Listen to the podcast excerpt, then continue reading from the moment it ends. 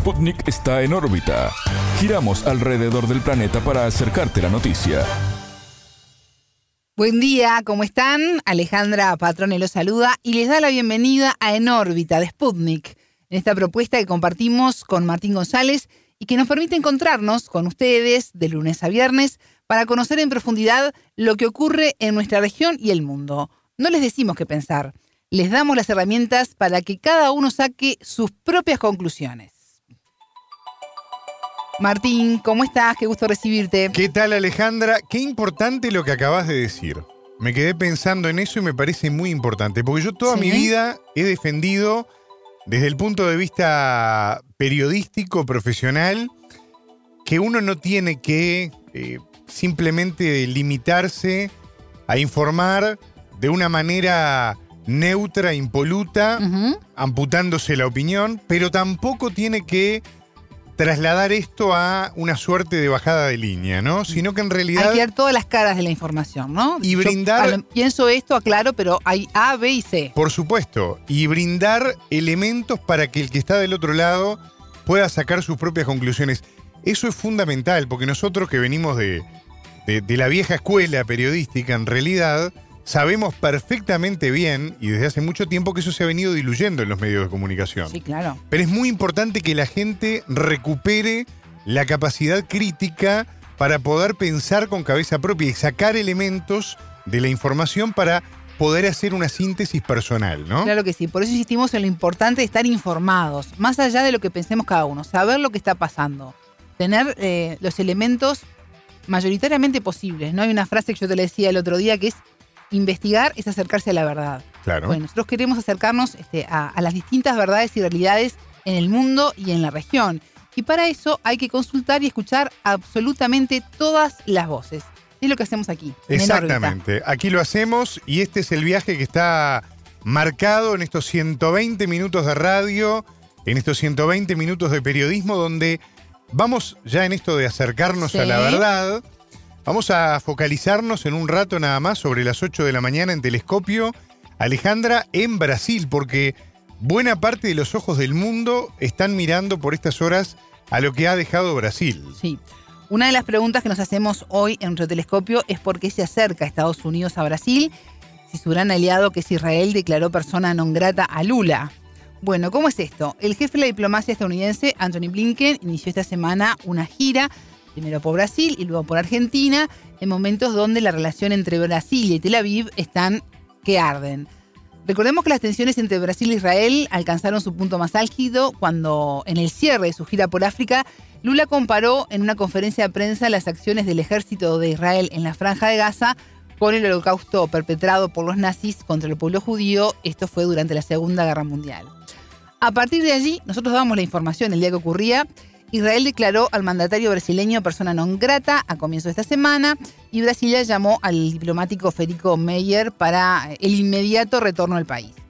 Esta decisión de retirar al embajador no representa una ruptura permanente, como se dijo al principio. No, esto no es así. No es una ruptura permanente de las relaciones diplomáticas, pero da muestra de las crecientes diferencias y desavenencias entre ambas naciones.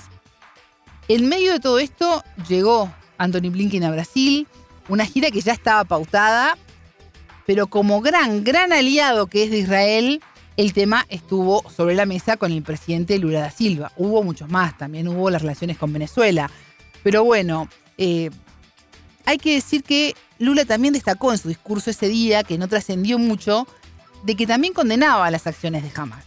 Y eso quedó de lado, se sacó de contexto, ¿no? Lula dijo, no estamos de acuerdo con lo que está haciendo Israel en la franja de Gaza y tampoco estamos de acuerdo con lo que hizo y lo que está haciendo Hamas, ¿no? Ni con unos ni con otros. Estamos abogando por, por el camino del medio y por la paz y la negociación. Porque además todo esto arrancó con un hecho violento que justamente proviene de Hamas. Entonces, Lo evidentemente, y está muy bueno esto que estás diciendo, Y evidentemente se no perdió, se trata... ¿no? En los discursos. Fue lo primero que dijo Lula. Lo que pasa es que se pierde en el marco del lobby internacional que hace Israel.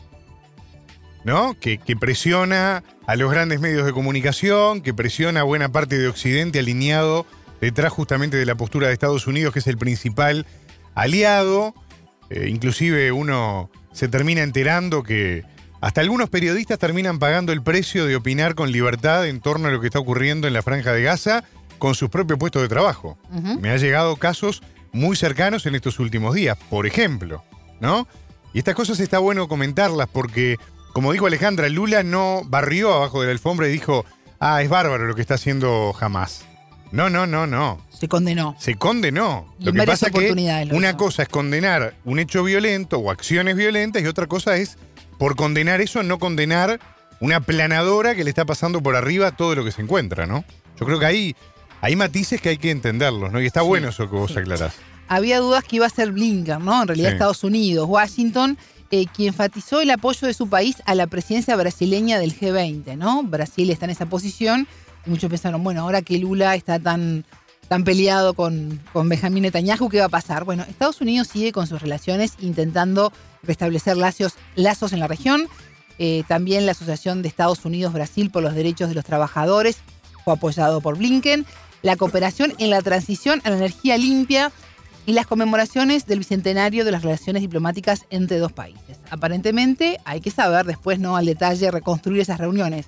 Pero lo que salió al exterior es que Estados Unidos apoya entonces esta presidencia brasileña del G20, hubo además reuniones de los ministros de Relaciones Exteriores, encuentros preparatorios a lo que va a ser la cumbre de G20 en Brasilia en el próximo mes de noviembre. Hay además asuntos bilaterales y regionales que vamos a profundizar y que también Blinken quiere conocer de, de primera mano y de alguna manera ver si incide o no, no solo en Brasil, sino con Argentina, ¿no? el segundo destino, y el encuentro con el presidente Javier Milei. De todo esto vamos a hablar con el analista internacional brasileño Danilo Silvestre. Bueno, Alejandra, decíamos recién que buena parte del mundo estaba mirando a Brasil, ¿no? ¿Sí? Bueno, buena parte del continente también está hablando de lo que pasó en las últimas horas en Colombia, ¿no? Un país donde eh, la guerrilla del ELN en el marco de este proceso de paz total que viene desarrollando el gobierno del presidente Gustavo Petro, se levantó de manera provisional de la mesa de diálogo que estaba ya en su sexto ciclo y ahora quedó un enorme signo de interrogación de qué va a ocurrir en Colombia con este proceso de paz total que en gran medida, y esto vale la pena remarcar, tenía sus eh, esperanzas centradas en que los resultados de la negociación con el ELN sean buenos, porque estamos hablando de la principal guerrilla colombiana activa al día de hoy. Porque, por ejemplo, la FARC quedaron disueltas y hay grupos disidentes. Algunos focos. Pero no es lo mismo que el ELN que existe como tal todavía y que con este tipo de decisiones evidentemente no, no colabora ¿no? a llegar a que se concrete finalmente el objetivo planteado por el gobierno de Gustavo Petro. El grupo armado argumentó que su decisión se basa en que el gobierno implementó una iniciativa de paz en la zona de Nariño, allá en el oeste de, Sí. de Colombia, algo que, según este grupo armado, no se corresponde con los acuerdos que están pactados. Bueno, desde el gobierno acusaron al Ejército de Liberación Nacional de generar una crisis innecesaria al anunciar el congelamiento de los diálogos de paz. Habló Vera Grave, que es la jefa negociadora del Estado colombiano, en un video que realizó a través de la red social X en nombre de la delegación del gobierno, en Sí. donde subrayó que la administración de Petro cumplió a cabalidad todos los compromisos en pos de poder hallar salidas a los problemas y a las dificultades que estaban planteados en esta mesa de diálogos, ya que se estaba en el sexto ciclo de conversaciones y evidentemente se apostaba a seguir avanzando. Estas idas y vueltas, Alejandra, no son nuevas, vos bien No. lo sabés, lo hemos abordado en el espacio de entrevistas Telescopio. Desde el comienzo ha sido así, ¿no? Me siento a negociar, me voy, vuelvo, me siento, estoy un rato, me voy. Totalmente. Esto viene muy enredado desde el arranque, pero desde el gobierno de Petro eh, han dejado bien en claro que evidentemente esta decisión del ELN es la que pone mayormente en riesgo la posibilidad de que se quiebren los acuerdos que hasta ahora estaban planteados. Recordemos que en estos últimos meses, en las marcha atrás y marcha adelante que ha llevado adelante el ELN en las negociaciones, eh, inclusive estuvo muy en tela de juicio eh, volver a la práctica del secuestro como forma Sí, claro. de generar fondos para la guerrilla, ¿no? Y esto, bueno, evidentemente que termina de complicar un poco el panorama. En un rato vamos a estar desarrollando más en profundidad este tema, pero quiero que escuchen lo que nos comentaba Luis Fernando Trejos, que es profesor de la Universidad del Norte, allí en Colombia, que reflexionó junto a nosotros para el programa sobre los efectos que tiene esta decisión del ELN, lo que puede producir en el marco de lo que él considera es un proceso ya desgastado en materia de paz en Colombia. Hay una nueva crisis dentro del proceso de negociación. Esta sería la cuarta. Lo que hay que tener en cuenta es que la crisis no es sinónimo per se de cese de la negociación o de fin de la negociación. El ELN ha definido el momento como de congelamiento y ha llamado a consulta a su equipo negociador. Y esto lo que va a producir es un efecto temporal, ya que cualquier avance que se tenga en la mesa seguramente se va a suspender mientras el ELN realiza las consultas del caso y logra algún tipo de acuerdo con el gobierno. Seguramente superarán el impasse, pero esto desgasta un proceso que ya viene muy fatigado y que pierde aceleradamente apoyos sociales en torno a respaldo sobre la negociación. Alejandra, el experto se refirió también a cómo sigue trabajando el Poder Ejecutivo de Gustavo Petro en medio de este clima con la principal guerrilla activa de Colombia. El gobierno está negociando con el ELN que está en la mesa y también está buscando contactos con el ELN que no está en la mesa. Y en este caso eh, es el Frente Comuneros del Sur, que opera en el departamento de Nariño y que desde el año pasado ha venido manifestando su voluntad de dejar las armas, pero por fuera de lo que se pacta a nivel nacional. Eso pone al gobierno en una encrucijada en la medida en que tiene que conciliar la mesa de negociación, pero también su obligación de buscar la paz, eh, no solo en los territorios, sino a nivel nacional, ¿no? que es un mandato constitucional. Bueno, claramente hay muchas interrogantes que vamos a tratar de responder en un ratito aquí en En órbita, porque evidentemente las dudas están sobre lo que puede llegar a ocurrir. Vamos a escuchar en un rato al periodista colombiano René Ayala, que es director de la agencia Prensa Rural. Con él también estuvimos conversando. Ha hecho mucho trabajo de campo con respecto a todo este tema de la paz en el territorio colombiano. Así que en un rato vamos a seguir profundizando, pero evidentemente también queríamos compartir la palabra del colombiano Luis Fernando Trejos, profesor de la Universidad del Norte. Alejandra, seguimos con otros temas. Sí, nos vamos ahora a Panamá porque la sequía que afecta al país viene desde hace tiempo impactando en la actividad del Canal de Panamá, una infraestructura para el comercio mundial.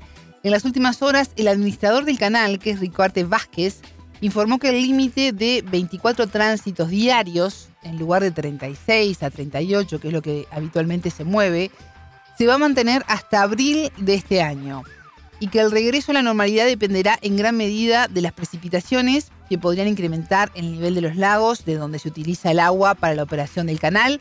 Por tanto, las dificultades podrían permanecer hasta el año próximo. El tema de cómo gestionar la crisis hídrica y el canal está en el debate político porque en mayo Panamá va a elegir presidente y hay una realidad ya mundial. No podemos estar dependiendo todo el tiempo de las lluvias, ¿no? Claro. Hay que estar pensando eh, nuevas ideas, saber que hacemos una realidad eh, cada vez más normalizada. Sí, da la impresión que falta previsión, ¿no? Ya hay algunos temas sobre la mesa, como definir la cuenca hidrográfica del canal y modificar las restricciones para la construcción de nuevos embalses, pero el gobierno actual de Laurentino Cortizo no ha definido todavía nada en este sentido. En las últimas horas, la Cámara Marítima de Panamá llamó a las autoridades a encontrar una solución eficiente al tema. El martes 20 se presentó un documento llamado Visión Marítima País 2024, que va a ser entregado a los candidatos presidenciales, a todos ellos, que incluye propuestas para recuperar la competitividad del sector y uno de los temas que se aborda en este documento es, lógicamente, la situación del Canal de Panamá. La presidenta de la Cámara, que es Gira Poiser, dijo que respaldan las soluciones presentadas por la autoridad del Canal de Panamá, cómo construir un embalse en el río Indo y cómo ha faltado voluntad política. Vamos a escuchar al expresidente de los marítimos, que es Juan Carlos Croston, que en rueda de prensa se refirió al impacto que tiene la reducción de los tránsitos en el canal en la industria marítima. Menos barcos significa menos mercado para que los que venden combustible, lubricantes, provisiones a los barcos, hay menos barcos a los que venderle, así que hay menos venta en el país. Por otro lado, la oportunidad que ha creado Panamá con el puente seco para conectar carga entre el Atlántico y el Pacífico por ferrocarril o camión está brindando soluciones temporales, pero eso sabemos de que no es una solución a largo plazo. Bueno, vemos la gran dependencia que tiene el país con el tránsito en el canal de, Panamá. Decíamos, no se puede depender de, las lluvias, hay que buscar soluciones. Se están entregando propuestas a todos los candidatos eh, presidenciales. Una situación eh, delicada. Esperemos que se encuentre una situación a largo plazo, ¿no? Recién lo decía Juan Carlos Crostor, ¿no? Son, son soluciones que sean rápido para salir de, de la lluvia o de la sequía del momento, pero no una situación que va a ser cada vez más cotidiana. Claro, totalmente de acuerdo Alejandra, falta previsión. Claramente acá hay cosas que están faltando y se están notando, ¿no? Hay que pensar ya en los países y sus infraestructuras hacia los próximos 50 años, ¿no? No hacia la semana que viene o el verano que viene o el invierno que viene, ¿no? 30, 40, 50 años en adelante. Estamos en aquella frase de el futuro ya llegó. Estamos acá. Ya está. Y después me quedo con aquello que salió de una entrevista que vos hiciste, ¿no? Aquello de ya no podemos detener. Ya no. Ya podemos ver cómo lo demoramos un poco. Exacto. Pero detenerlo. Los daños ya son este, irreversibles. Irreversibles. Podemos detener el impacto del avance.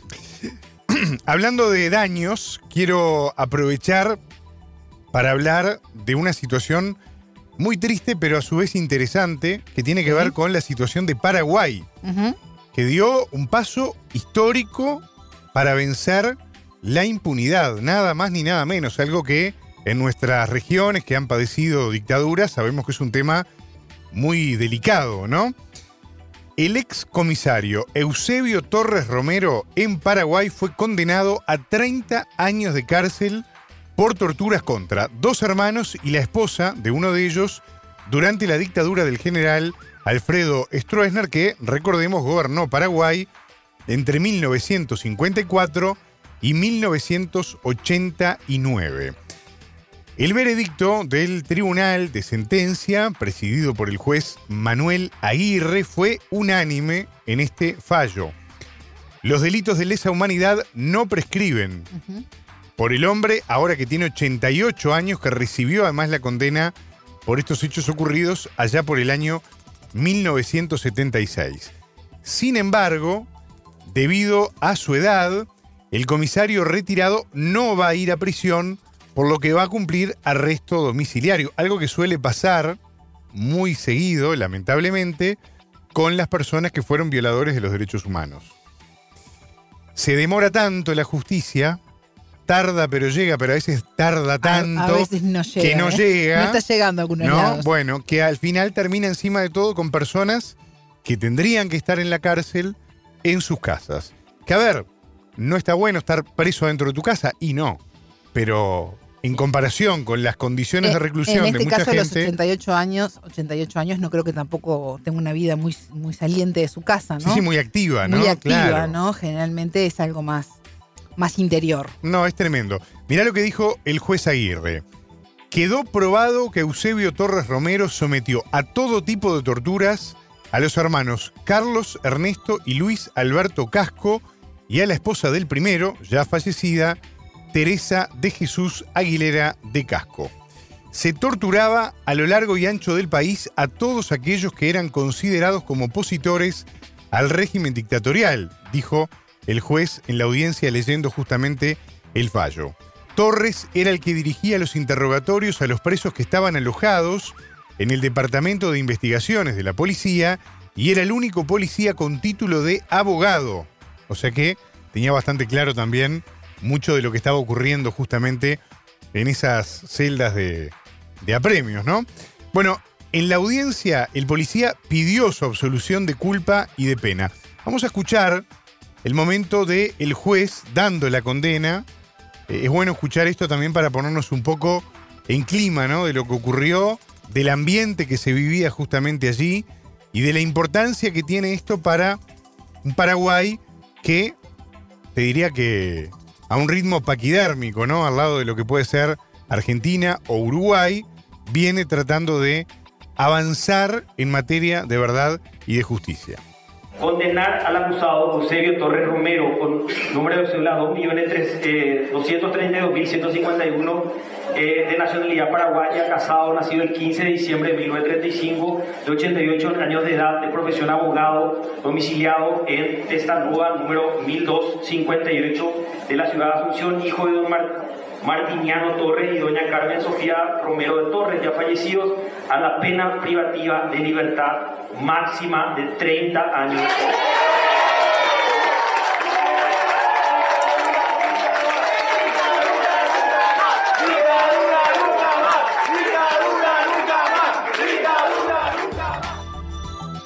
Bueno, escuchábamos al final de este audio la, la celebración, ¿no? De Sí. quienes estaban así presentes en la sala del juzgado, incluido Carlos Casco, que fue víctima nada más ni nada menos que de este comisario, como decíamos, ¿no? Qué Sí. terrible, porque además tener que estar frente a tu propio victimario, ¿no? Otra vez, ¿no? Otra vez. Es, es tremendo, es tremendo.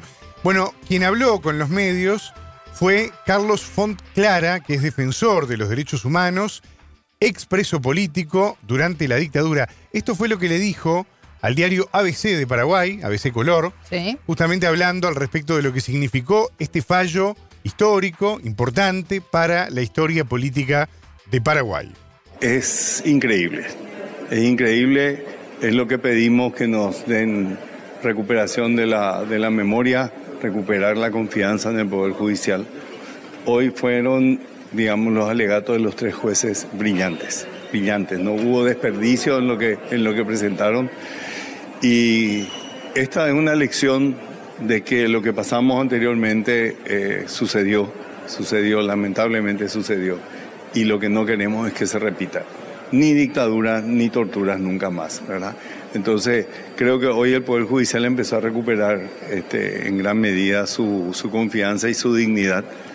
Y, y sinceramente los alegatos fueron devastadores. Eusebio Torres venía zafando de varias condenas. Él fue ya procesado anteriormente. Hoy el mismo juez eh, ratificó eso de que tenían, había tenido dos o tres procesos anteriores.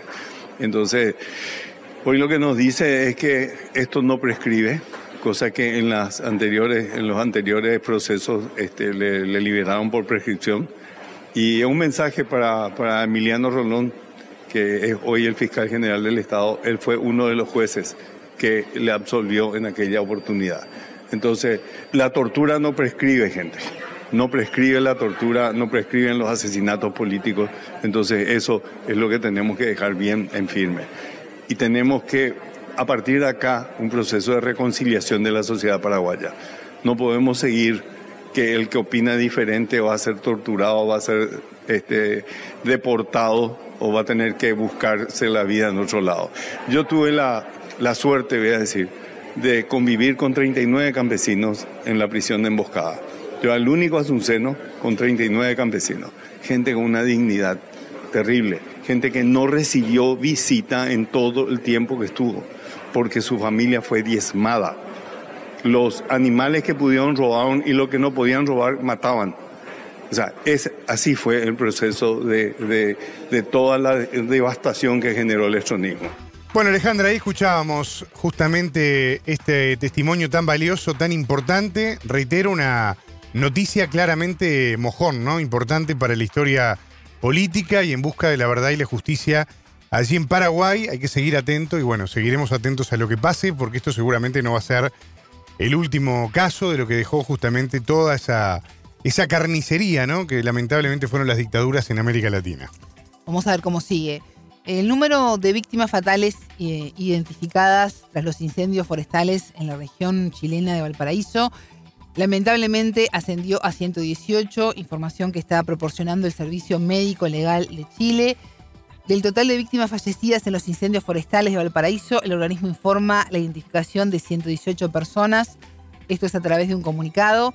De las 133 que murieron en los incendios a comienzos de febrero, el servicio médico realizó peritajes eh, concluyentes a 118 cuerpos y ya entregó 87 de estos a sus familiares. Esto es muy importante porque las familias siempre quieren recuperar eh, Claro. el cuerpo, aunque sea alguna partecita, porque es muy difícil por la destrucción que causa el fuego, ¿no? Para que de alguna manera estas familias puedan realizar las, las ceremonias fúnebres correspondientes. La institución comunicó que seguirá trabajando para conocer la identidad de los cadáveres restantes y reiteró sus condolencias a quienes perdieron a sus seres queridos en este lamentable incendio. Vamos a recordar que el 2 de febrero comenzó en la región de Valparaíso una serie de incendios que dejaron un saldo de 9.000 hectáreas de superficie quemada y más de 12.000 personas eh, damnificadas. El Bueno, 2 de febrero arrancó el infierno, ¿no? Arrancó el infierno y se sigue trabajando hasta el día de hoy y pasará por varios días más, semanas, para poder recuperar eh, lo máximo posible los, los cadáveres que siguen allí. Eh, debido a las características de estos incendios y la multi- multiplicidad de los focos, ¿no? Muchos focos, la Fiscalía investiga una posible intencionalidad en los hechos, una información que salió prácticamente enseguida, ¿no? Había esta sospecha, bueno, se mantiene eh, hasta ahora la investigación sigue en curso sin ninguna conclusión fuerte y contundente. Eh, recién hablaba yo de Paraguay, ¿no? De la Sí. verdad, la justicia, la necesidad de juzgar a los responsables, pero también muchas veces de saber dónde están las personas desaparecidas, ¿no? Y vos hablabas ahora de esto de, de los incendios y me quedé pensando en el derecho. responsables, No, no, los responsables sí, pero en el derecho de las familias de poder despedirse, ¿no? claro. Nada más ni nada menos que eso. Algo tan simple, algo que parece tan obvio, pero que en realidad no lo es. Y hay que cerrar ciclos. Exactamente. Y vos fíjate que donde No hay. es pasado, es No, presente no, no, presente contar con un familiar. Totalmente. Es ahora que uno lo tiene. Totalmente. Y eso no su sana, falta. ¿no? Sigue. No, claro. Por eso digo, es importante tener en cuenta esto porque además, bueno, en este caso estamos hablando de un incendio, no estamos hablando de, de una dictadura. También hay que investigar Pero y hay que encontrar esos investigar- cuerpos, saber qué pasó efectivamente. Exactamente, exactamente, porque además hay un daño que lo genera la- el, el propio foco, ¿no? Sobre lo que es la, la- la carbonización, digamos, de, de cualquier cosa material que aparezca por delante, incluido un ser humano. Y esto evidentemente genera una dificultad muy grande para quienes están trabajando hasta el día de hoy Claro con sí. esos cuerpos, Esto ¿no? lleva tiempo, hay que tener paciencia. Es terrible. Alejandra, estamos llegando ya a esta primer media hora de programa. Si te parece, vamos a repasar algunos otros titulares que tenemos porque hemos estado trabajando en otros temas que queremos llevarles a todos ustedes. Vamos, Titulares. más claro. El presidente de Ecuador, Daniel Noboa, admitió públicamente su intención de presentarse a la reelección. Conflicto. Rusia considera que a Estados Unidos no le interesa una solución pacífica de la crisis en Ucrania. Duda. El gobierno de Colombia acusó al ELN de generar una crisis innecesaria con respecto a la suspensión de los diálogos de paz. Solitario. China afirmó que el veto de Estados Unidos en la ONU hace que la guerra en Gaza sea aún más peligrosa. Movilizados. Agricultores españoles se manifestaron en Madrid y en otras ciudades contra la crisis del sector. Puesta a punto. El crecimiento económico de Uruguay para este año se proyecta en 3,5% con una inflación de 4,9% según los datos oficiales. Estos fueron los titulares, vamos con el desarrollo de las noticias. El mundo gira y en órbita te trae las noticias. Noticias. Definición. Si bien el anuncio del presidente ecuatoriano Daniel Noboa sobre su intención de buscar la reelección era esperable, también es un elemento muy interesante. Así lo explicó en diálogo con En órbita Lester Cabrera, doctor en estudios internacionales y director del Centro de Estudios Analytic. El analista añadió que tomando en cuenta que el panorama electoral anterior, donde hubo polarización y atomización del electorado, se dio, es de esperar que esto se repita. En una reciente entrevista, Novoa sostuvo que lo más probable es que se presente a la reelección para repetir en el cargo. Y explicó que su decisión dependerá de la marcha del país y de cuán agotado se encuentre, así como de sus metas personales. Y concluyó, por el momento mi intención es servir a todos los ecuatorianos y sacar adelante este país.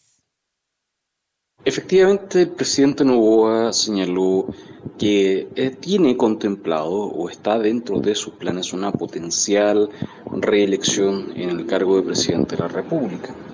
Sin embargo, esta afirmación o esta declaración cambia poco el escenario político que hay en el país, tomando en cuenta que, en primer lugar, recién se están conformando los binomios y las potenciales candidaturas de parte de los distintos movimientos y partidos políticos y aún no hay claridad con respecto a quiénes serían candidatos, por ejemplo, de la izquierda, si es que se llegase a formar una coalición de movimientos o grupos de izquierda y también de derecha. Entonces, tomando en cuenta que el panorama anterior electoral en el país ya evidenció una suerte de polarización y atomización del electorado en base a los candidatos, es de esperar que esto nuevamente vuelva a suceder, tomando en cuenta también que existen causas estructurales para poder explicar aquello. Una de ellas es que en el país no hay estructurados de una manera fuerte partidos políticos que permitan ejercer una candidatura dentro de sus bases. Un ejemplo de eso es claramente el Partido Social Cristiano, que históricamente se ha considerado como un partido fuerte. No obstante, se ha señalado que el candidato del Partido Social Cristiano será un empresario que tuvo un discurso muy enfocado en el tema de la seguridad y que nunca ha militado en las filas de dicho partido político. El experto reflexionó sobre la repercusión que puede tener en la consulta popular del próximo 21 de abril el anuncio del presidente de la República.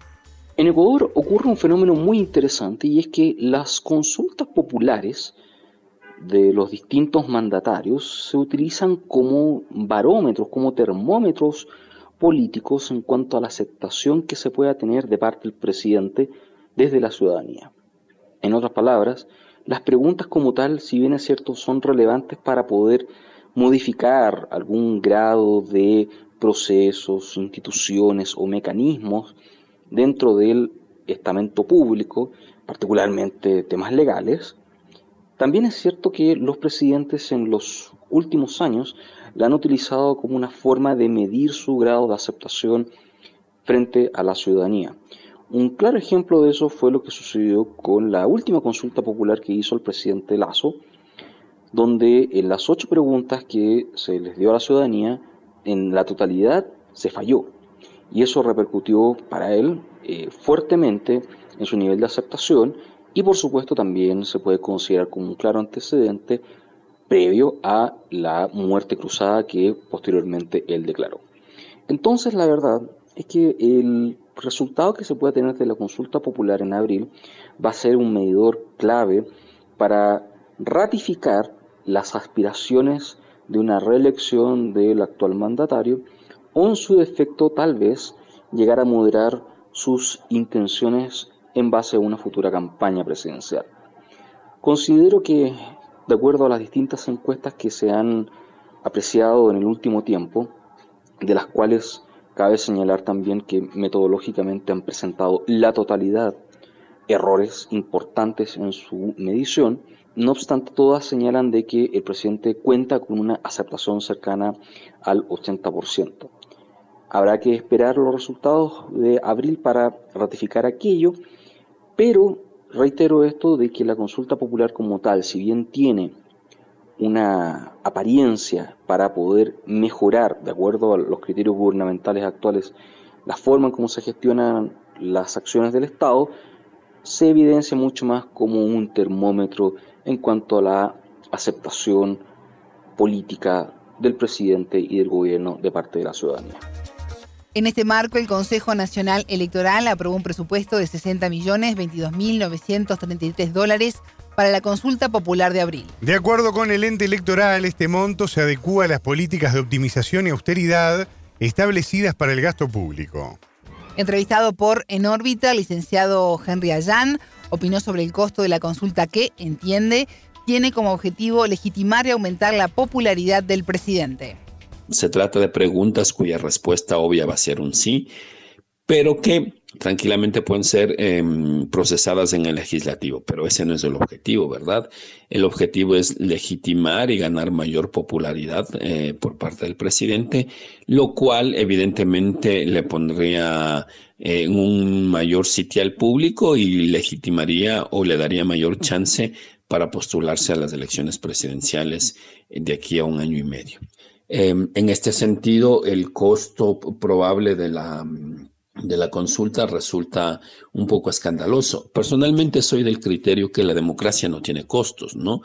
Sin embargo, en este sentido, eh, digamos, se trata de una de preguntas que, como he señalado, pueden ser procesadas por otro tipo de canales, por el legislativo, y entonces ahí sí, 60 millones que costaría aproximadamente la consulta resultan bastante onerosos en una situación calamitosa como la que tiene Ecuador.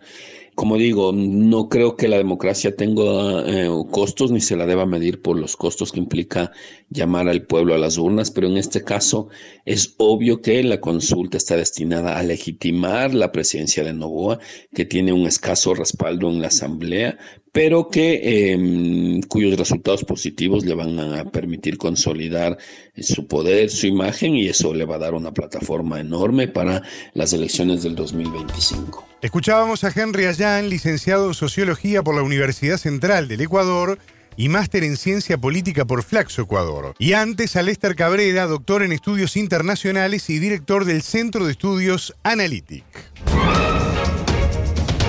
Conflicto. Rusia no ve interés de Estados Unidos en una solución pacífica del conflicto en Ucrania, según declaró a Sputnik el viceministro de Exteriores ruso Mikhail Galuzin.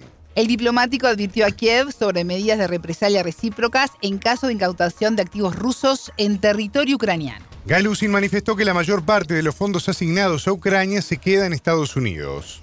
De esta forma se impulsa el desarrollo del complejo militar industrial de ese país, creando nuevos empleos, mientras los ucranianos mueren en el campo de batalla, agregó. Por otra parte, el líder de la oposición ucraniana, Víctor Medvedchuk, dijo a Sputnik que su nación, bajo el dominio occidental, se convirtió en el estado más pobre de Europa. El político destacó que desde hace casi seis años se derrumbaron los indicadores económicos y sociales. Este sábado 24 de febrero se cumplen dos años del inicio de la operación militar especial de Rusia en Ucrania. Uno de los objetivos de Moscú es defender las repúblicas populares de Donetsk y Lugansk frente al genocidio cometido por parte de Kiev. Otro fin es contener la expansión de la OTAN hacia el este.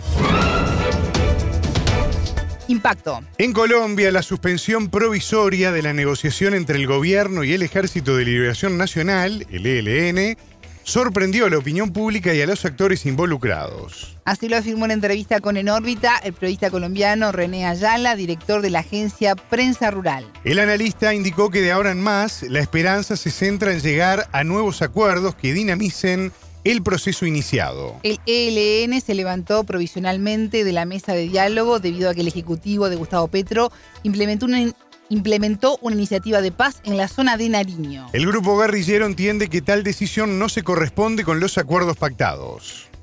El pronunciamiento del ELN de un levantamiento temporal, digamos, de la mesa, o sea, ni siquiera lo caracterizan de esa manera, sino llaman a consultas como dicen en su comunicado público, a su delegación, eh, pues ha sorprendido a la opinión pública y a los sectores que están comprometidos con la búsqueda de la paz total, de la paz real, de la paz cierta en Colombia para superar más de 60 años de conflicto y que ven y vemos con esperanza lo que representa el proceso de paz con el ELN.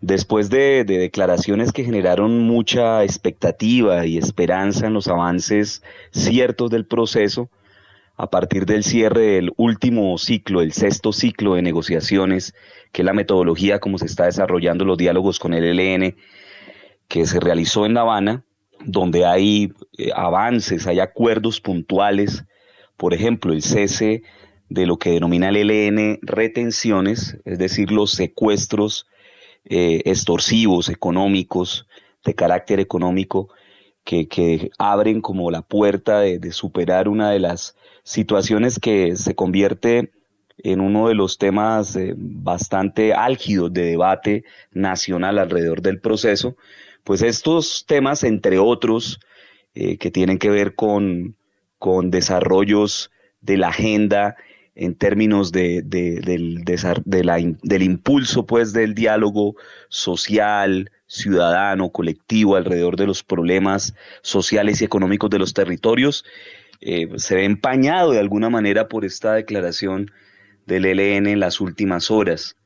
En concreto, hay una respuesta de parte de la Delegación de Paz y del Alto Comisionado en, clave de, decir que, hay un amague de crisis que no es real.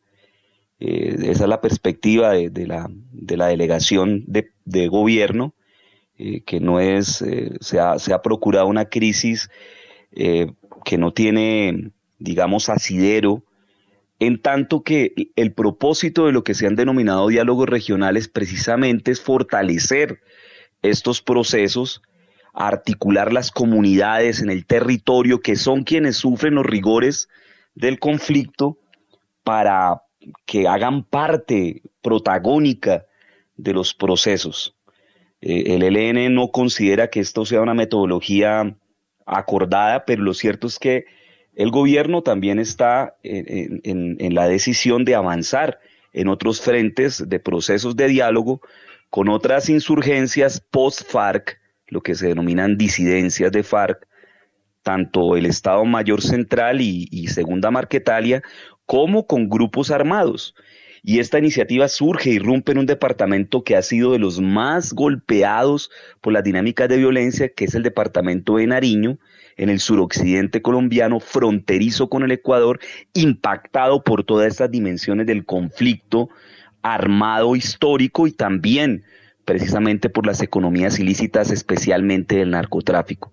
Entonces sorprende, pero bueno, esperamos que sea algo temporal y que efectivamente puedan llegarse a acuerdos pronto, rápidos, que dinamicen este proceso con el ELN. El Estado colombiano acusó al ELN de generar una crisis innecesaria por anunciar el congelamiento de los diálogos de paz. El gobierno siempre estuvo dispuesto a resolver y atender las crisis presentadas de manera positiva, sostuvo Vega, Vera Grave, jefa negociadora del Estado. Para Grave, el equipo estatal de negociadores cumplió a cabalidad todos sus compromisos y buscó salidas a los problemas y dificultades de la mesa. En opinión del periodista, con su respuesta, el Ejecutivo de Petro mostró una posición sensata ante un ELN que deja mucho que desear. En el debate público en Colombia, la posición que encarna el gobierno nacional en cabeza de Oti Patiño, su alto comisionado, pues se ha visto como, como sensata, como seria. Oti es un hombre de una trayectoria reconocida en el país como gestor de paz, un firmante de paz de los años 90, de los primeros acuerdos entre las insurgencias y el gobierno representando al M-19 y posteriormente, pues desde la dimensión de la sociedad civil, avanzando en, la, en el impulso de iniciativas de paz para solucionar el conflicto en Colombia. Entonces el, papel de Oti, quien además estuvo al frente de la alegación con el ELN y conoce de fondo lo que ha sido, digamos, la dinámica misma de la construcción del proceso, pues es, respetado. Es algo interesante porque hasta sectores de oposición al, gobierno y a, y a esta iniciativa de, la construcción de la paz total han saludado, digamos, la posición eh, de OTI en tanto eh, no, eh, no considerar que, esta crisis del ELN tenga validez y que por el contrario hay una serie de, de compromisos que es necesario que el ELN también honre en, en clave de lo que ha sido la construcción de este proceso. Deja, insisto, deja mucho que desear la posición, no, no, no es entendible, digamos, pareciese que el ELN considerara que ellos son la única organización que puede desarrollar un proceso de paz, pareciera, deja, deja ese aire. No, no creo que sea así, porque el ELN tiene también la capacidad de leer y entender la complejidad del conflicto en Colombia. Entre otras cosas, el gobernador de Nariño, cuando anuncia eh, el inicio de estos diálogos regionales, lo que da a conocer es que hay avances, eh, digamos, con los frentes del ELN que operan en el departamento de Nariño. En este sentido, eh, mm, pareciese una contradicción o, un problema interno de, la misma organización rebelde el no ubicar la, importancia de estos espacios.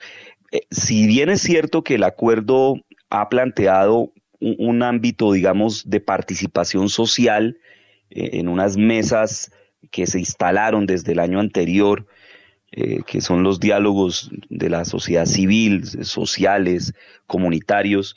que están articulados a la dinámica del proceso, los diálogos regionales pueden también ser eh, un, un, sujeto, digamos, de aporte a este proceso de lo nacional, de la mesa nacional, pueden contribuir desde la participación mucho más, eh, digamos, de incidencia del territorio, de, de, sus protagonistas, de las comunidades, eh, y considero que podría verse también como un, como un aporte muy importante a, a los diálogos, ¿no? Espero que el ELN lo considere de la misma manera y busque la articulación de todos estos esfuerzos que se desarrollan desde diferentes dimensiones para avanzar en consolidar el proceso de paz con esta histórica guerrilla. Desde que la administración Petro reactivó los diálogos de paz con el ELN, este grupo realizó una serie de acciones que amenazaron y desafiaron el pacto. En este sentido, el entrevistado apostó a que el llamado de la sociedad civil y desde América Latina permita a la organización guerrillera reconsiderar su posición. La delegación del gobierno ha sido clara en, decir, bueno, esperamos que se valoren los avances, se ha cumplido con el cese bilateral del fuego, se ha cumplido con acuerdos mínimos e implementados en el territorio, se ha cumplido con una agenda, con el desarrollo de, de, de los ciclos.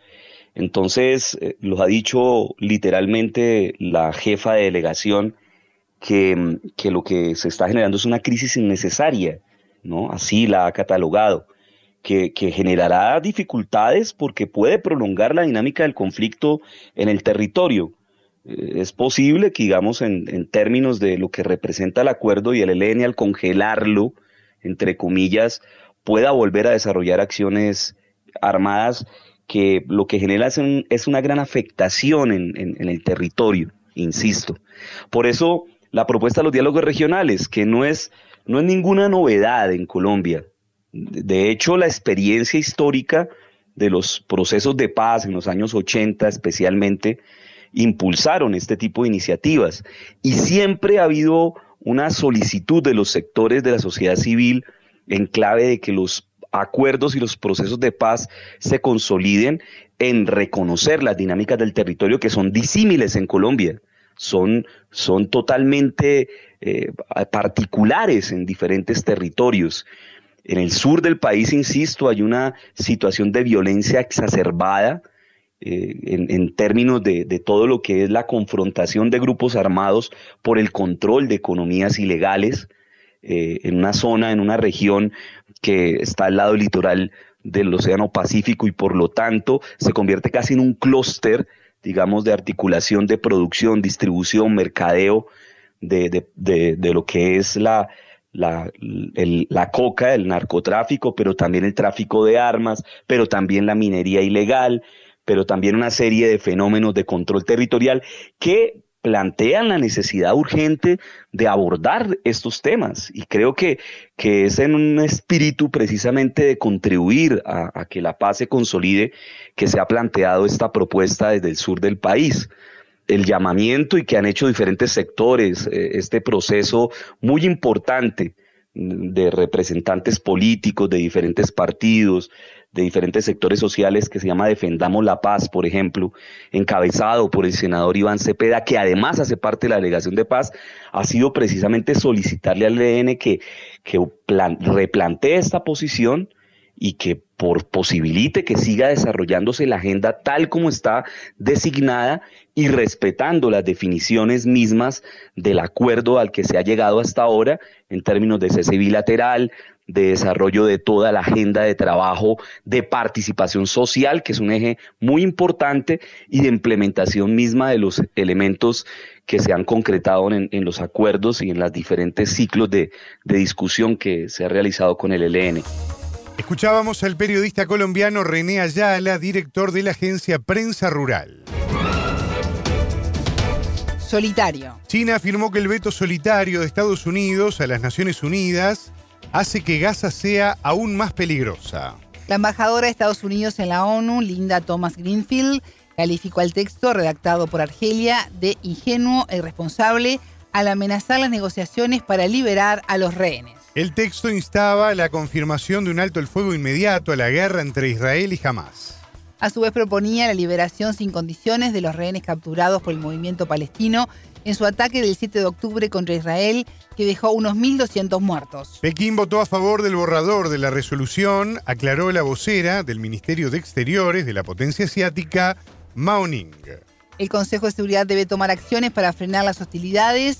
Es una obligación moral que no podemos retrasar, acotó la funcionaria. El veto provocó críticas de China, Rusia, Arabia Saudita y de aliados de Washington como Francia y Eslovenia. En tanto, la ONU confirmó una pausa en la entrega de alimentos y ayuda al norte de Gaza debido al caos y violencia originados por el colapso del orden civil. De acuerdo con datos del Ministerio de Salud gazatí, los muertos en el enclave palestino por la acción militar de Israel se acercan a los 30.000.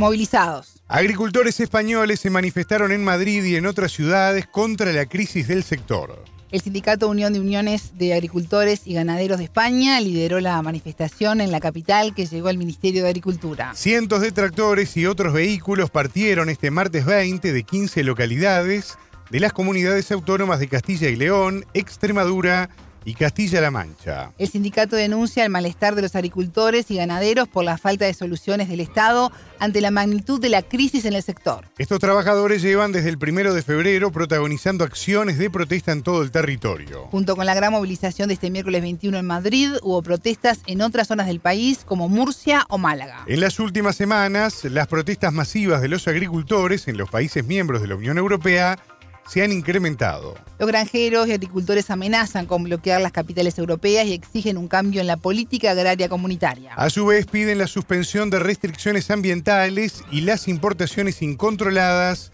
de alimentos extranjeros baratos.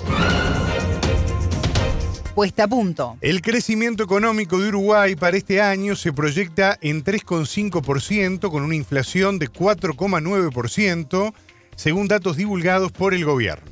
La ministra de Economía, Susana Arbeleche, presentó, además de los resultados del 2023, un repaso desde el año 2020, inicio de la gestión del presidente Luis Lacalle Pou. De acuerdo con el informe, la actividad económica del año pasado se ubicó en 3,6% por encima de los niveles prepandemia.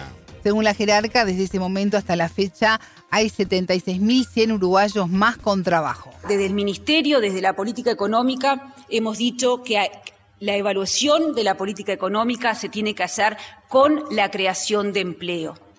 Y en el 2023 se crearon 37 mil, eh, hay 37 mil personas más trabajando. Si uno mira no solamente lo del 23, sino si uno mira la tendencia, lo que ha pasado este, en estos cuatro años y lo compara con lo anterior, es muy importante la evolución que se presenta desde el 2014 al 2019, es decir, durante la última administración, se perdieron 52.600 puestos de trabajo. Luego tenemos el 2020, la pandemia, con destrucción de puestos de trabajo en Uruguay y en todo el mundo. ¿Qué es lo que pasa después? Y acá de vuelta estamos presentando la cantidad de ocupados, los niveles. Aumenta el empleo en el 21, aumenta en el 22, aumenta en el 23. En el 23 son los 37 mil personas más que están trabajando, que estamos presentando. Esto significa que del 2019 al 2023, que es la mirada que estamos teniendo hoy, tenemos 76.100 ocupados más. Es decir, los ocupados que se crearon en los últimos cuatro años más que compensan la destrucción de puestos de trabajo que se dio en la administración anterior. Para nosotros esto es sumamente importante. Se crearon empleos, se creó empleo que superó los niveles que se destruyeron en la pandemia y superó lo que se había destruido en los cinco años de la administración anterior. Y esto es importante porque no es casualidad que se da esto, esto es fruto del diseño de una política pública, y de vuelta miro a Mario Aristi, en donde se priorizó, imagínense, estamos ahora parados y capaz que casi no nos acordamos de la época del tapabocas. de hecho, esta primera presentación no la pudimos hacer acá, la hicimos, y también con el actual director de OPP, la hicimos en eh, el piso 8, creo que es, donde encerrados y solamente se transmitía eh, por, streaming. No había, no se podía hacer esta presentación presencial. Bueno, hoy decimos, luego de esa situación de pandemia, se, se crearon puestos de trabajo para compensar esa pérdida que se dio en la pandemia y además lo que se destruyó en el periodo anterior.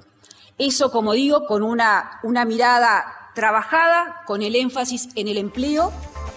Los datos presentados señalan que el salario real tuvo un incremento de 4% en 2023 con respecto al año anterior.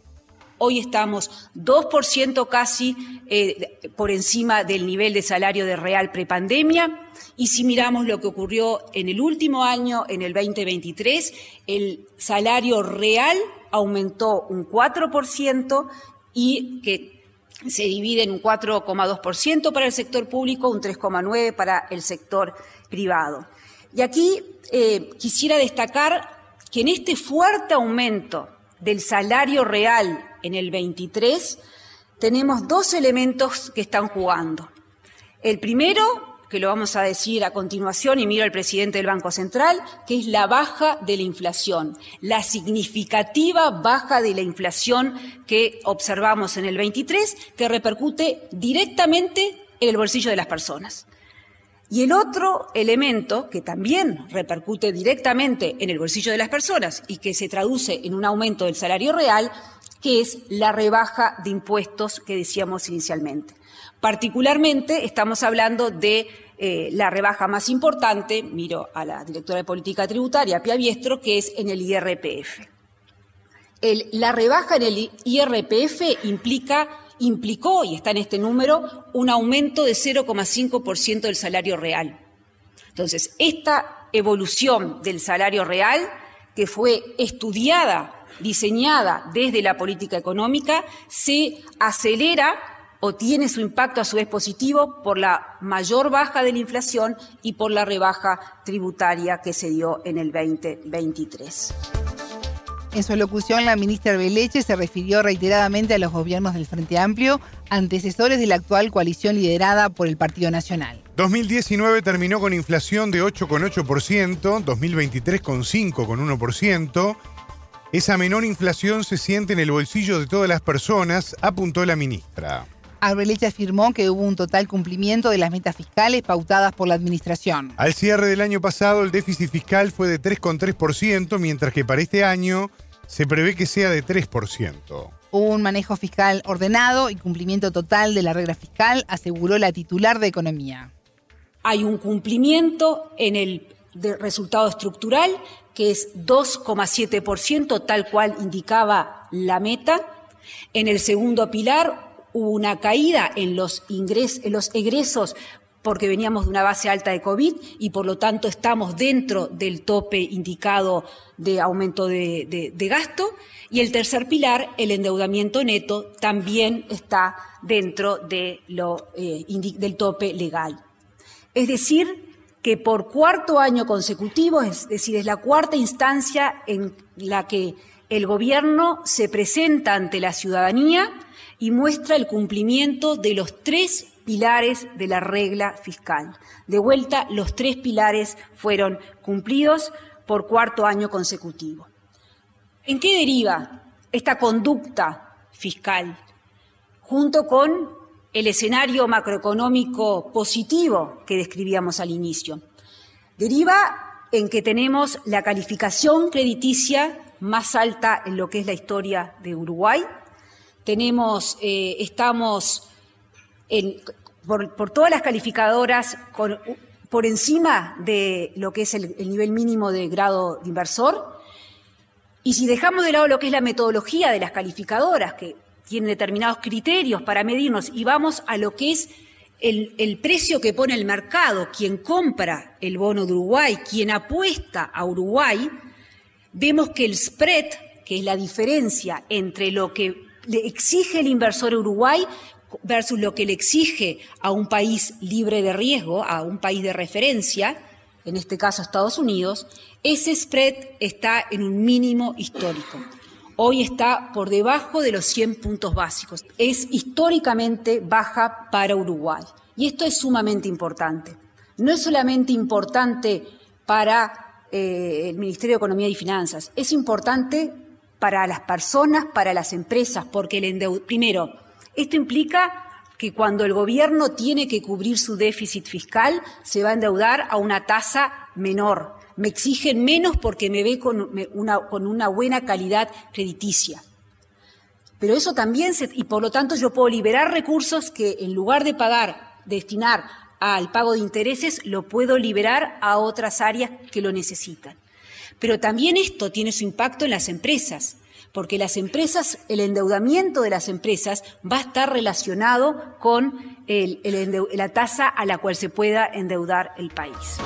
Uruguay tendrá elecciones en octubre, por lo que transcurre el último año de la gestión del presidente Luis Lacalle Pou.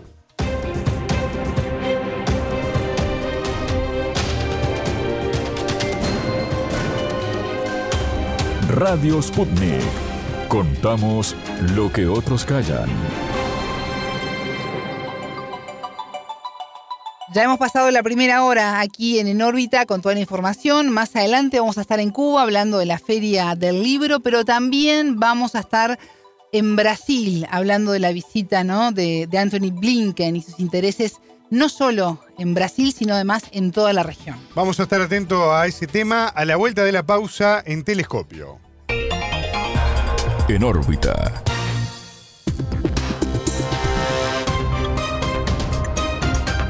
Radio Sputnik te acompaña todo el día para mantenerte bien informado.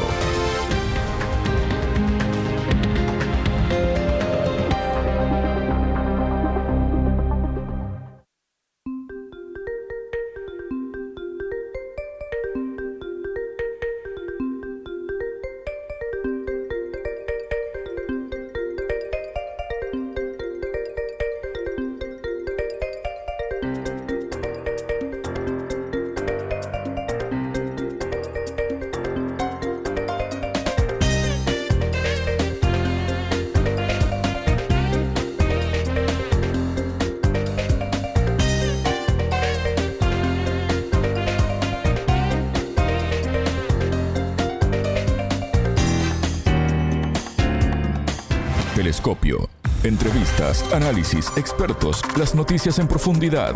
Todo para pensar la noticia. ¿Por qué se acerca Estados Unidos a Brasil si su gran aliado, Israel, declaró persona non grata a Lula? Enfocamos nuestro telescopio en América Latina. Junto al analista político brasileño Danilo Silvestre haremos foco en la visita del secretario de Estado de los Estados Unidos, Anthony Blinken, al país sudamericano, la reunión de los ministros de Relaciones Exteriores del G20 en Río de Janeiro y las crecientes tensiones entre Brasil e Israel por el conflicto en Medio Oriente. En Telescopio te acercamos a los hechos más allá de las noticias. El jefe de la diplomacia estadounidense, Anthony Blinken, y el presidente de Brasil, Luis Ignacio Lula da Silva, acercaron posiciones en medio de la crisis diplomática del país sudamericano con Israel, gran aliado de Washington, los encuentros preparatorios a la cumbre del G20 y las diferencias entre Washington y Venezuela. Las tensiones entre Brasil e Israel alcanzaron su punto más álgido cuando, al cierre de su gira por África desde la ciudad de Addis Abeba, capital de Etiopía, Lula comparó en una conferencia de prensa las acciones del ejército de Israel en la franja de Gaza con el holocausto perpetrado por los nazis contra el pueblo judío durante la Segunda Guerra Mundial. Ante estas declaraciones, que incluyeron una fuerte crítica de Lula al accionar de Hamas, Israel declaró al mandatario brasileño persona non grata y a comienzo de esta semana Brasilia llamó al diplomático Federico Meyer para el inmediato retorno al país. La decisión de retirar al embajador no representa una ruptura permanente de las relaciones diplomáticas, pero da muestra de las crecientes desavenencias entre ambas naciones. El entrevistado. Para profundizar en este tema, ya tenemos en, en línea al brasileño Danilo Silvestre, analista político internacional. Danilo, ¿cómo estás? Bienvenido a Telescopio, qué gusto recibirte. Hola Alejandra, es siempre un placer, un placer hablar con usted y con todos que escuchan Telescopio. Mucho gusto por la invitación. Igualmente. En el cierre de su gira por África, desde la ciudad de Addis Abeba, la capital de Etiopía, el presidente brasileño Lula da Silva comparó en una conferencia de prensa las acciones del ejército de Israel en la franja de Gaza con el holocausto perpetrado por los nazis contra el pueblo judío durante la Segunda Guerra Mundial. Israel declaró a Lula persona non grata y finalmente, al comienzo de esta semana, Brasil decidió poner fin a todos los vínculos diplomáticos con Tel Aviv. Danilo, ¿qué alcance tiene esta medida y cómo evalúas la decisión que tomó Lula? Bueno, uh, es importante comprender que en la declaración de Lula fue como una forma de llamar un poco más de atención, de hacer una comparación, pero para llamar más atención a lo que el gobierno de Israel uh, está haciendo en, en, en, en, Gaza, porque están matando muchas, uh, muchos niños, muchas mujeres, eh, y no hay como las personas que están en Gaza uh, trabajar y intentar vivir de, una, de un modo normal, como ya, ya tentaron en otros momentos. Entonces creo que la declaración de Lula debe primero ser vista en este punto como una, una manera de llamar atención. Un otro punto muy importante es que las relaciones entre Brasil y Israel uh, no, no están rompidas. Uh, están debilitadas, pero aún no están, no están rompidas. Tenemos embajadores en, de Israel en Brasil y también embajada de Brasil en Tel Aviv. Entonces, hasta el momento tenemos relaciones más debilitadas, pero no, se llegó a romper las relaciones entre Brasil y Israel. Entonces, tenemos un punto crítico, pero sin rompimiento hasta ahora. Latinoamérica es la región, Danilo, donde sus mandatarios fueron más duros con Israel por la matanza de civiles en los bombardeos sobre Gaza, incluso más que los países árabes que mantienen relaciones diplomáticas con Israel. Eh, pensemos en Bolivia, que fue el primero de nuestra región bajo la presidencia de Luis Arce en cortar los vínculos. Gustavo Petro en Colombia se ha manifestado en más de una ocasión en contra de lo que sucede en la franja de Gaza.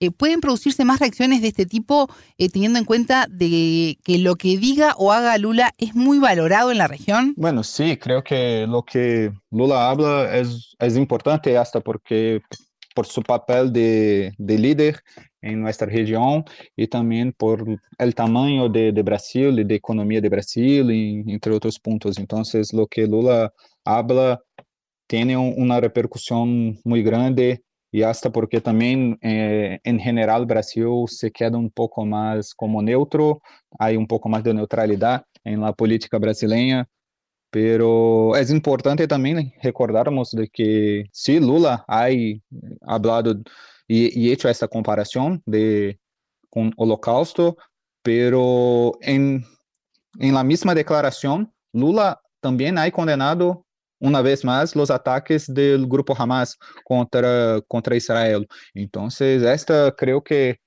que ha llamado más atención de holocausto, hasta porque, porque holocausto es siempre un tema muy sensible, en especial para la, las personas, para el pueblo judío.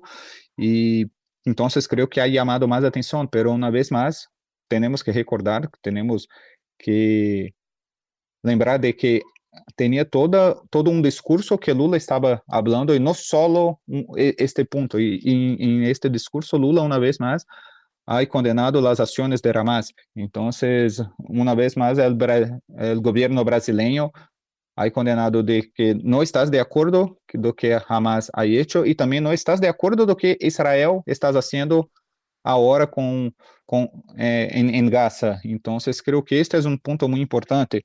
Eh, y además, también, a pesar de, creo que es una, una fala, creo que es un dicho muy, muy fuerte esta comparación de que Lula ha hecho, pero también no podemos olvidar de que otros países, que no solo los de Latinoamérica, han hecho muchas críticas y hasta una denuncia formal contra contra Israel que está em tri Tribunal Internacional em Haia, que foi hecha por África del Sur. y que allá eh, los sudafricanos hablan de que Israel hace un apartheid contra la población palestina. Entonces, tenemos que mirar de que no, no son solamente los latinoamericanos, no es, solo Lula, no es solamente Lula, de que, hay, de que estás hablando más fuerte contra lo que hace el gobierno de Israel. Y también si mirarmos eh, de un modo más general, podemos mirar também de que outros, outros países, outros líderes mundial, de, do mundo também já estão cada vez mais distante, estão cada vez mais lejos de Israel. Por exemplo, quando miramos lá as posturas e os discursos de, do presidente dos Estados Unidos, que quando Hamas ha atacado Israel, se pongou ao lado de Israel e como um grande aliado que, que são, pero ahora también ya hace discursos, ya habla un poco más de que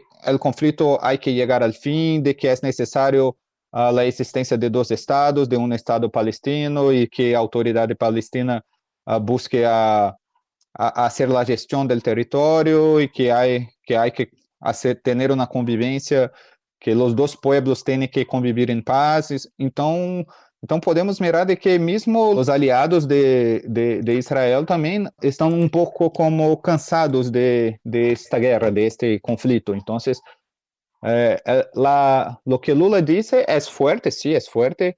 Poderia dizer de uma outra maneira, pero não estás aislado, Lula não estás aislado de que de que pensam os outros líderes eh, do mundo. Então, creio que que Lula ha hecho una, un discurso más fuerte para llamar más atención y a la situación de que, lo que ocurre en Gaza hoy. Danilo, tú señalabas que las relaciones entre Brasil e Israel están debilitadas, no rotas. Es algo que obedece más a este momento histórico. ¿Qué podemos esperar para las próximas semanas en estos vínculos, teniendo en cuenta las diferencias que se tiene sobre lo que ocurre en Oriente Medio? ¿Se está pisando suelo muy delgado? Uh, lo que podemos esperar entre las relaciones entre Brasil y Israel. Sí, exacto, entre ambas naciones. Uh, bueno, creo que en la realidad uh, vas a depender mucho de qué lo va a ocurrir en, en la guerra, por ejemplo, también.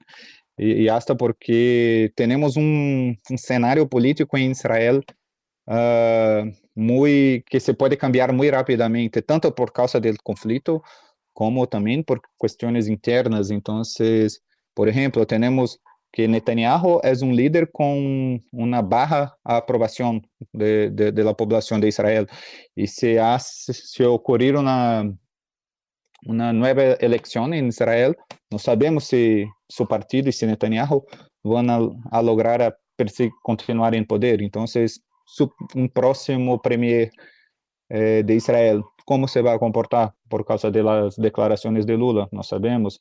Hasta também porque este é um ponto de que en este momento creo que creo que que é um ponto de que se Lula ha hablado isso e hay que eh, hecho esta ha quedado mais débil as las relações entre Israel e Brasil. Por outro lado, creo que Brasil en la realidad no es el punto é clave para Israel. No, nosotros não somos, os brasileiros, nosotros não somos como a grande preocupação de, de Israel, que em este momento eh, tem outras preocupações, como, por exemplo, Hamas, ou como a possibilidade de que este conflito se queda mais grande, não só em Gaza, como, por exemplo, em Líbano, com Hezbollah, ou em outros países árabes.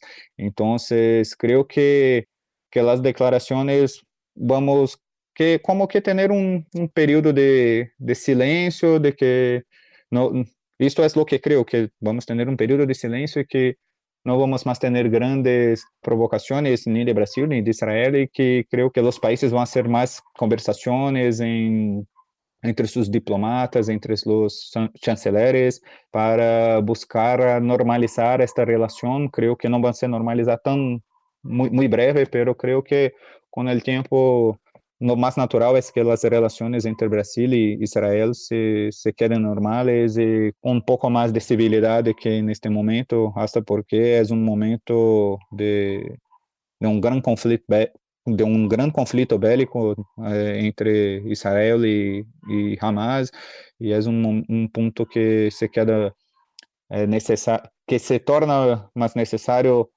tener más conversaciones en otros puntos y también en otros momentos los líderes pueden eh, creer que, son, que es más necesario hacer una llamada más fuerte y hacer una acción más fuerte para que se llegue al fin del conflicto. Y creo que esto fue que Lula hice, hiciste, pero así como Biden está haciendo. Entonces creo que en, este primer momento las relaciones vamos a se quedar un poco frías, pero más con conversaciones en los bastidores y entre los chanceleres y diplomatas de ambos, eh, de los dos países, para que las relaciones en un futuro muy, muy cerca eh, regresen a la normalidad. Creo que esto es lo que va a ocurrir. Danilo, mencionabas a Estados Unidos y el gran aliado que es de Israel.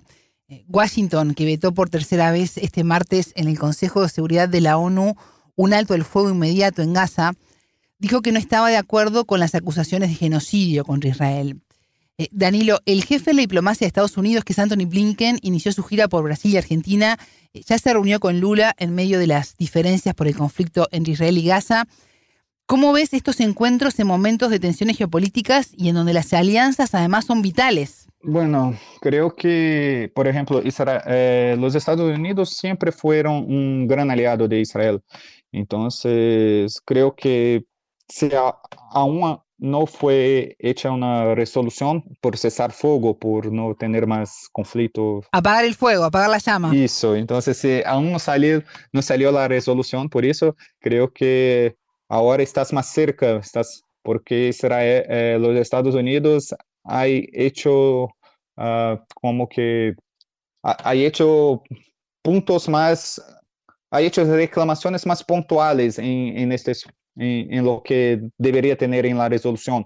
Entonces creo que estás un poco más cerca de cuando Brasil ha propuesto en la primera vez, cuando Brasil estaba en la presidencia del Consejo de Seguridad y que ha propuesto un para que no para acabar con la, la violencia, para acabar con el conflicto, para entonces creo que este ahora tenemos un poco más de esperanza de que el Consejo de Seguridad apruebe una resolución, pero creo también que los países que están en el Consejo también han que hablar un poco más con Estados Unidos y creo que es posible que hacer un poco más de tener un poco más de conversaciones y un poco más de, de charlas y exigir un poco menos de de los Estados Unidos para que se apruebe luego la, la resolución que y tenemos un, un, punto en este conflicto.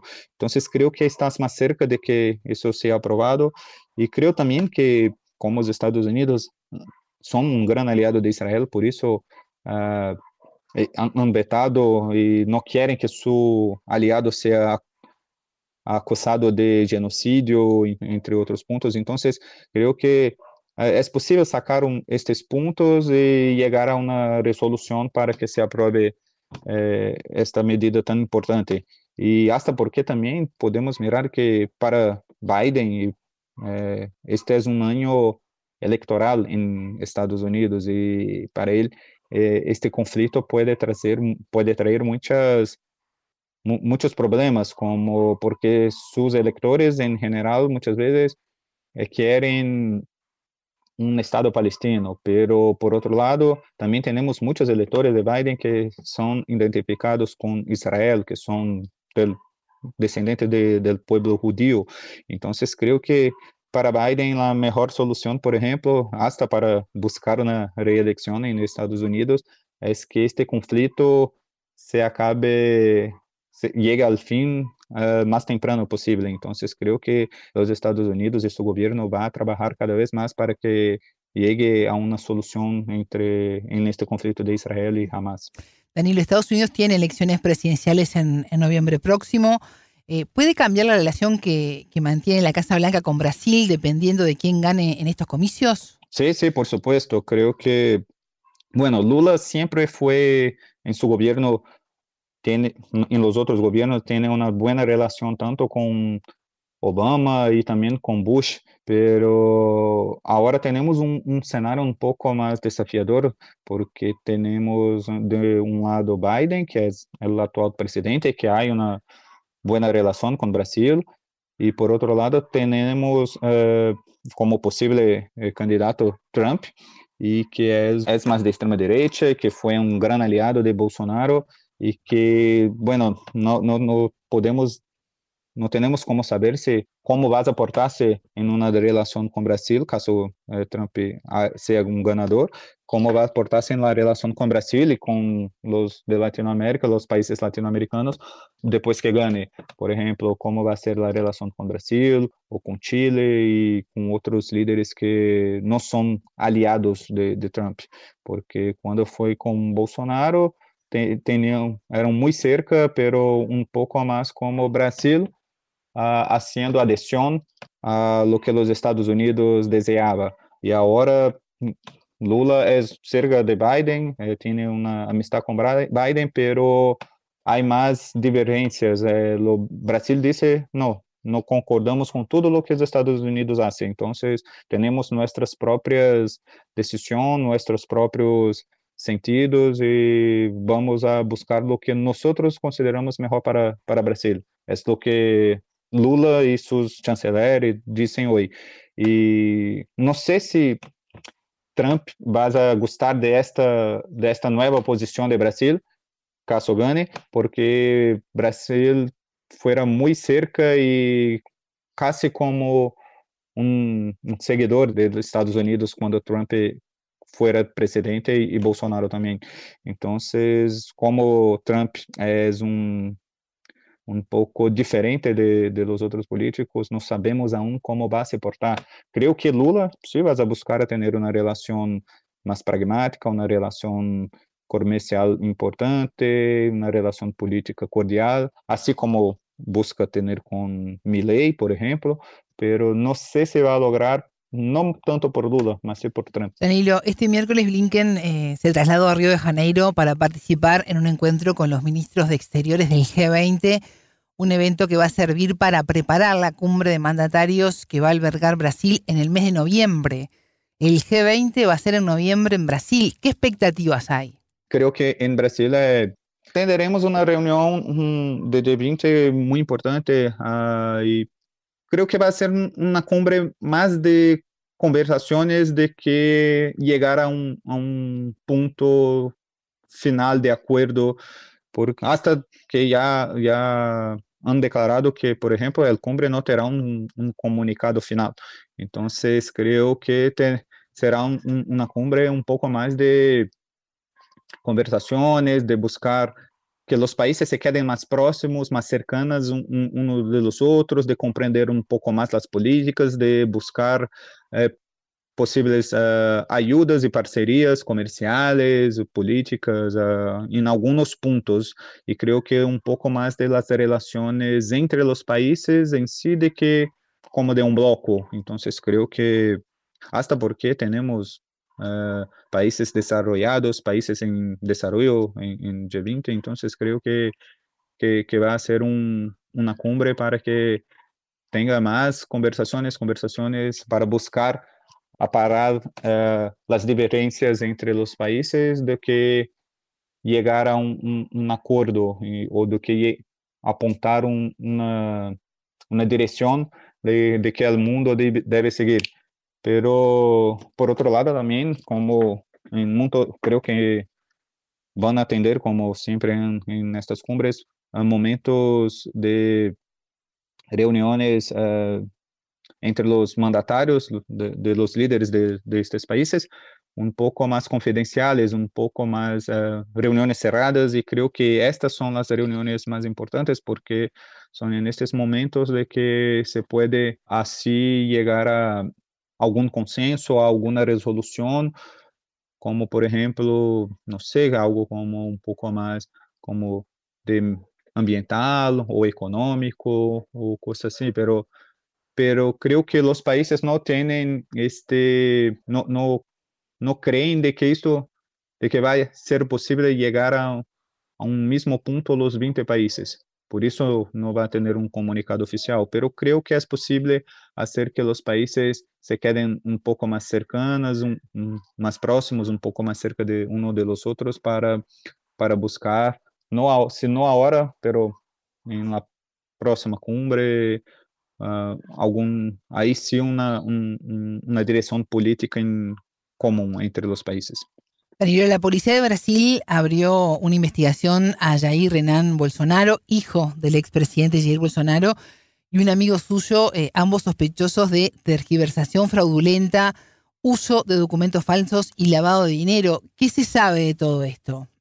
Bueno, creo que hasta el momento las investigaciones están como un, proceso, un punto un poco más inicial y que tienes algunos, algunos documentos de que, que, que se por, buscan probar de que hijo de Jair Bolsonaro, Jair Renan, eh, ha hecho que, que no, son, no son legales, como por ejemplo eh, buscar una assinatura, su firma para una, un préstamo en banco y de que han sospechos de que hay isso, existe eso para, para ser lavado de, de dinero, pero Uh, que las, las investigaciones cada vez más eh, avanzan y, por ejemplo, tenemos que su defensa también va a buscar uh, decir que Jair Renan, en la realidad, no es un criminal, pero una víctima de estos crímenes. Entonces, creo que ahora se uh, empieza un, un, un, proceso de que la familia Bolsonaro, y no solo Jair Renan, pero también Carlos Bolsonaro e o próprio Jair Bolsonaro vão a, a ter um a, polícia de Brasil uh, a, vão buscar investigar mais eh, coisas de que coisas sospechosas de, de, de esta família, por exemplo, como bueno, não sei como é em espanhol, mas em Brasil nós decimos em e a mídia também, né? Eh, las rachadinhas, que seria como el político toma una, una parte del sueldo de cada uno de sus trabajadores, de sus funcionarios, y se queda con esta parte. Entonces, por ejemplo, la familia de Bolsonaro, su hijo Flávio. Nosotros le hicimos una mordidita. Sí, una mordidita, exacto. Entonces, por ejemplo, eh, Jair Bolsonaro, así como su hijo Flávio, son acusados y también creo que Carlos, no, me, no tengo certidumbre de Carlos, pero Jair Bolsonaro y su hijo Flavio son acusados de hacer una mordidita en, en, en el sueldo de sus funcionarios. Entonces, creo que ahora van a, vamos a tener más investigaciones acerca de eso. Entonces, creo que son puntos importantes y que uh, ahora su familia va a tener estas investigaciones porque antes, como estava la presidência, creio que, e teníamos, né, como estão, estão mostrando, tinha uma, uma organização dentro de, de los órgãos de, de inteligência, tinha uma organização que trabalhava para impedir de que as investigações ocorrissem contra sua família. Então, creio que agora isso vai quedar-se mais público e vão a, a caminhar de como de uma forma mais normal, como outras pessoas. Então, creio que agora eh, temos que esperar e creio também que todos não serão processos breves. Então, creio que vão ser processos que vão durar ao menos dois ou três anos até que chegue a uma decisão da justiça acerca destes pontos. Danilo, já estamos chegando aos minutos finais de Telescopio, pero antes quero consultarte sobre os desafios e objetivos que tiene Lula para este 2024. Bueno, creo que un punto muy, muy importante es que en este año tenemos elecciones en, los, en las ciudades, en las municipalidades de Brasil. Y creo que este es un punto muy importante para Lula, de que es conseguir lograr éxito en muchas, uh, en las ele muchas elecciones, uh, especial de las grandes ciudades, y buscar tener más uh, alcaldes y también eh, políticos locales de, do poder legislativo local que sejam mais cercas do governo de Lula, hasta porque em dois anos também teremos uma eleição nacional. Então, para Lula é importante de que estes políticos locais eh, sejam ter elegir mais políticos locais agora para que há dois anos se pueda fazer uma campanha com mais força para ajudar Lula. Então, creio que este é um, um dos pontos que são muito importantes para Lula, Uh, outro ponto que é um grande desafio é a questão fiscal do Brasil, que há uma, um, una meta de llegarmos al déficit cero en Brasil, déficit primario, y que está en la ley brasileña, todo, y creo que este es un desafío muy grande porque es necesario hacer economías, hacer ahorros de, de, de, de dinero y de recursos que no sabemos si eh, los, los diputados y los congresistas van a hacer este, este sacrificio también. Entonces creo que este es un otro desafío y además en, también en punto económico que es un otro gran desafío uh, continuar uh, la reforma tributaria porque tenemos con la, lo que fue aprobado en el último año, en 2023, hay una serie de, de medidas que el gobierno hay que hacer como enviar nuevos, uh, pro, nuevos, de leyes uh, acerca para la, regulamentación de la reforma que en, en, el año pasado y también que es necesario hacer la reforma eh, de, los, tributos que acerca de renta y también de patrimonio que se quedó para este año. Entonces, es, creo que estos son los desafíos más grandes para Lula y su gobierno y sus aliados en este año. Danilo Silvestre, analista político internacional. Muchas gracias por estos minutos con Telescopio. Gracias a ti y a todos de Telescopio. Hasta aquí nuestro espacio de análisis. Pueden volver a escuchar la entrevista en sputniknews.lat. Ya lo saben, la frase del día la escucharon en Telescopio. Todas las caras de la noticia en Telescopio. Una vez más, el, el gobierno brasileño hay condenado de que no estás de acuerdo lo que Hamas ha hecho y también no estás de acuerdo lo que Israel está haciendo ahora con, con eh, en, en, Gaza. Entonces creo que este es un punto muy importante. Eh, y además también, a pesar de, creo que es una, una fala, creo que es un dicho muy, muy fuerte esta comparación de que Lula ha hecho, pero también no podemos olvidar de que otros países que no, so, no solo los de Latinoamérica han hecho muchas críticas y hasta una denuncia formal contra, contra Israel que está en tri Tribunal Internacional en Haya, que fue hecha por, uh, por África del Sur y que allá eh, los sudafricanos hablan de que Israel pro, eh, hace un apartheid contra la población palestina. Entonces, tenemos que mirar de que no, no son solamente los latinoamericanos, no es, solo Lula, no es solamente Lula, de que, hay, de que estás hablando más fuerte contra lo que hace el gobierno de Israel. Telescopio, un espacio para entender lo que sucede en el mundo.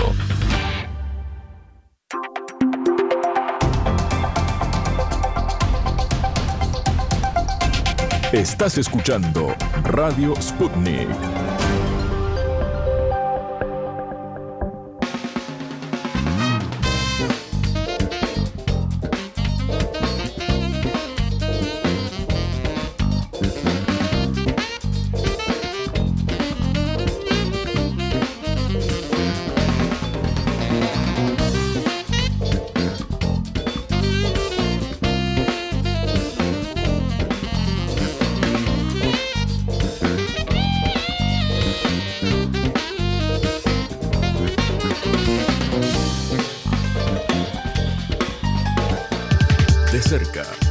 Periodistas de Sputnik comentan la vida social y política de su país.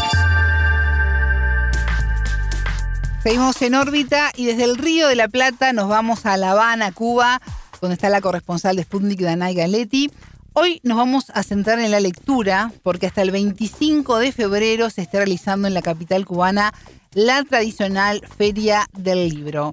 Danay, ¿cómo estás? Bienvenida, qué gusto recibirte. Hola, buenas. Un saludo para ustedes y para quienes reciben la señal de la radio de Sputnik a esta hora. ¿Qué tal, Danay? Quisiera que empecemos contándole un poco a nuestros oyentes dónde es la feria, cómo está organizada, también eh, tu experiencia ¿no? en este tradicional evento allí en Cuba. Cómo no, Martín. Esta Feria Internacional del Libro se realiza en la sede histórica de, de la Fortaleza de San Carlos de la Cabaña y también en 17 subsedes de La Habana Luego, a partir del venidero mes de marzo, el evento dedicado en esta oportunidad a Brasil y a los literatos cubanos Isabel Monal y Francisco López Saya, celebrará ediciones en todas las provincias y el municipio especial Isla de la Juventud con el propósito de combatir el colonialismo cultural que se nos pretende imponer, como refirió en la inauguración de esta cita el presidente del Instituto Cubano del Libro, Juan Rodríguez. También bajo el lema Leer es construir identidad, esta edición propone, según el Instituto Cubano del Libro, unos 3, eh, unos 3 millones de volúmenes impresos, 2.000 en versión digital y alrededor de un millar de nuevos títulos en ambos formatos. Tradicionalmente es un evento que reúne a muchísimas personas que van a buscar precisamente la literatura cubana, la literatura internacional, también hay espacio para que los diferentes países expongan artesanía, por lo tanto se convierte el mes de febrero en, un mes dedicado a la literatura, dedicado a la cultura, a la promoción eh, de los valores identitarios de cada una de las regiones y de los países que están interviniendo en cada una de las ediciones eh, de la feria. Qué maravilla, Ana. Yo soy muy fan de la feria del libro en el país que se realice y siempre recomiendo poder asistir. ¿Cuál es el país invitado este 2024?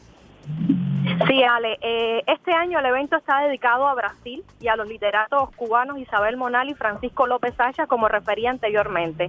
López Sacha presentó eh, su más reciente volumen, Voy a escribir la eternidad, merecedor del premio Alejo Carpentier de novela 2023 y alusivo a la añoranza, a la musicalidad, al amor, a los momentos memorables y cuestionamientos propios eh, del autor. Conversé con él y dijo que este premio y, esta, y este homenaje que se le realiza también en la feria representa algo inmenso porque constituye la posibilidad de publicar cuatro de sus novelas. Eh, según refirió, es algo muy hermoso para mí porque yo empecé a escribir obras de ese, de ese género en 1980, es decir, han pasado muchos años. Refirió también que algunos de estos textos eh, que consigo actualmente resultan de ideas pasadas eh, desde las décadas de los del 80 y del 90. El escritor contó que primero madura lentamente el sentido y la estructura de un libro y que bueno, lo materializa después. Eh, según dijo también Sputnik, no siente apuro ni presión. López Sacha está trabajando actualmente en una novela que se le ocurrió en 1992 y eh, aborda la historia de un niño que nace sin destino, sin destino y empieza a perjudicar el camino de los otros. Eh, y como él lo definió, bueno, un ser humano con libre albedrío. Es también, según me estaba contando Ale Martín, eh, una novela muy espiritual, porque también eh, forma parte de todo esto de los destinos del Señor, de la manera de intentar controlar a este niño. Es algo, o sea, un poco de, de ficción, pero una novela muy espiritual.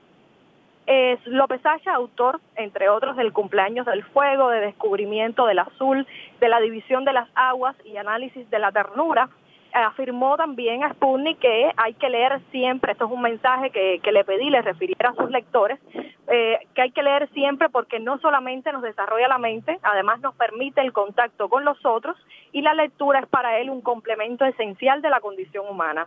Entonces, Ale Martín, también conversé con el historiador y director del Centro Fidel Castro Ruz de La Habana, René González Barrio. Eh, me contó que Ediciones Alejandro, que es la editorial de este centro, presentó cinco títulos en la feria entre ellos Una sola revolución, que recoge tres documentos considerados por él como medulares de la historia del independentismo en la isla. El libro entonces reúne el manifiesto del 10 de octubre de 1868, fecha marcada en la historiografía cubana como el comienzo de las luchas por la emancipación del colonialismo español, y otro texto programático eh, del apóstol José Martí, José Martí del general dominicano Máximo Gómez, alusivo a la guerra necesaria de 1895, una epopeya que según eh, González Barrios debió definir la soberanía de la isla, pero que fue interrumpida por Estados Unidos. Eh, otro de los documentos que incluye este volumen presentado en la feria es, por supuesto, la historia malsorbedad, que es la autodefensa del líder Fidel Castro ante el juicio en su contra tras los asaltos a los cuarteles Moncada y Carlos Manuel de Céspedes en 1953, y que según el eh, propio director del centro precisa el programa de la revolución implementado de manera inmediata luego del triunfo del primero de enero del 59. Entonces los invito a escuchar a René González Barrios comentando sobre los otros libros que presentaron este año. Tenemos otro título importante que lleva, se, llama eh, El arte de gobernar una aproximación a los métodos y estilos de trabajo del comandante en jefe. Este es un libro que hemos elaborado eh, la periodista Yunek López, trabajadora del centro, que se ha elaborado a partir de entrevistas que le hicimos a colaboradores de Fidel, en que ellos van narrando cuáles eran las características de Fidel como jefe, cómo educaba ante darte una misión, la entrega de Fidel al trabajo. Y creo que es un libro que va a ser, primero es un libro muy necesario para estos tiempos y es un libro muy pedagógico para el arte de hacer política. Es un libro que eh, esperamos que tenga una alta eh, recepción en nuestro público y también en los públicos extranjeros. Hicimos otro libro con un investigador académico canadiense que se llama Arnold August, un hombre eh, de los más solidarios que tiene Cuba en el mundo, de la izquierda canadiense, que se llama Fidel Castro en la visión de un canadiense. O sea, a partir de la primera visita que hace Fidel a Canadá en, el, en abril del 59, cómo lo recibió ese pueblo canadiense y cómo eh, en el imaginario canadiense está de conjunto la visión de Fidel y la revolución cubana. Es un libro también eh, que pensamos que va a tener una gran aceptación y una gran repercusión no solo en Cuba, sino también en el mundo. Hicimos otro libro que se llama Junto a Fidel, que son entrevistas que hizo el investigador del centro, Elvin Fontaine, que había sido historiador de la escolta del comandante en jefe, que eh, son testimonios de personas que estuvieron vinculados al comandante jefe en distintos momentos de la historia del proceso revolucionario. Un libro también extraordinariamente novedoso y que va sobre todo a la esencia humana de Fidel. Hicimos otro libro, que es el quinto eh, regalo, entrega que le hacemos a la feria, que es un libro hecho especialmente para niños, a partir de la famosa foto de Corda de la niña de la muñeca de palo. Entrevistamos a la familia de la niña, hicimos, eh, la familia llevó la muñeca al centro, escaneamos la, muñeca, hicimos la historia de la muñeca en un pequeño librito que se le va a entregar a los niños de conjunto con una réplica de la muñeca que eh, elaboramos en el centro dentro de nuestra imprenta. Danay, hay un país que siempre está presente ¿no? en la Feria del Libro allí en La Habana, que es Rusia justamente. ¿Qué nos podés contar de lo que se encuentra en el stand de Rusia? Sí, Martín, desde 2010, eh, cuando Rusia fue el país invitado de honor a la Feria del Libro en Cuba, representantes de la nación euroasiática asisten de manera continua a esta cita. Por ejemplo, la expositora rusa Ana Shwenkova refirió a Sputnik que este año llegan con volúmenes de ficción e históricos en su mayoría y una delegación integrada, entre otros, por Sergei Shargunov, quien es periodista, activista social, presidente de las uniones de escritores y editores de Rusia y, bueno, diputado a la Duma Estatal de la Asamblea Federal. También llega a La Habana Roman Sanchin, quien es prosista, redactor, crítico literario y tres veces galardonado con el premio El, Gran Libro, entre otros. Como ven, eh, escritores y profesionales de lujo están llegando a la Feria del Libro desde Rusia. Al stand del país euroasiático Martín asiste todos los años también Nuri Díaz Hernández, quien es traductor en lengua rusa y una de las fundadoras de la denominada rusística en la mayor de las Antillas. Esta rusística está, eh, nació en los albores de 1962 a partir del plan de becas otorgado por el líder de la revolución Fidel Castro a los trabajadores de la enseñanza y bueno, a los miembros de la Brigada de Alfabetización Conrado Benítez. Conversé con ella y les invito a escuchar un fragmento de la entrevista. Ella dijo eh, para Sputnik que Rusia y yo somos una.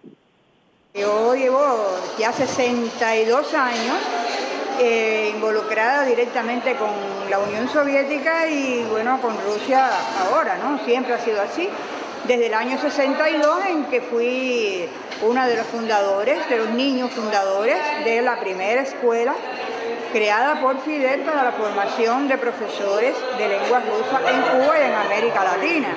Fidel creó esa escuela en el plan, como parte del inmenso plan de becas que otorgó a los alfabetizadores de la campaña de alfabetización del año 61 y cada uno podíamos escoger lo que quisiéramos y yo me decidí justamente por la lengua rusa y tuve el gran honor de pertenecer a ese grupo de fundadores y recibir al primer destacamento de profesores soviéticos con somores muy jóvenes que llegaron a este país para atender ese primer puente de cultura y conocimientos de la lengua rusa.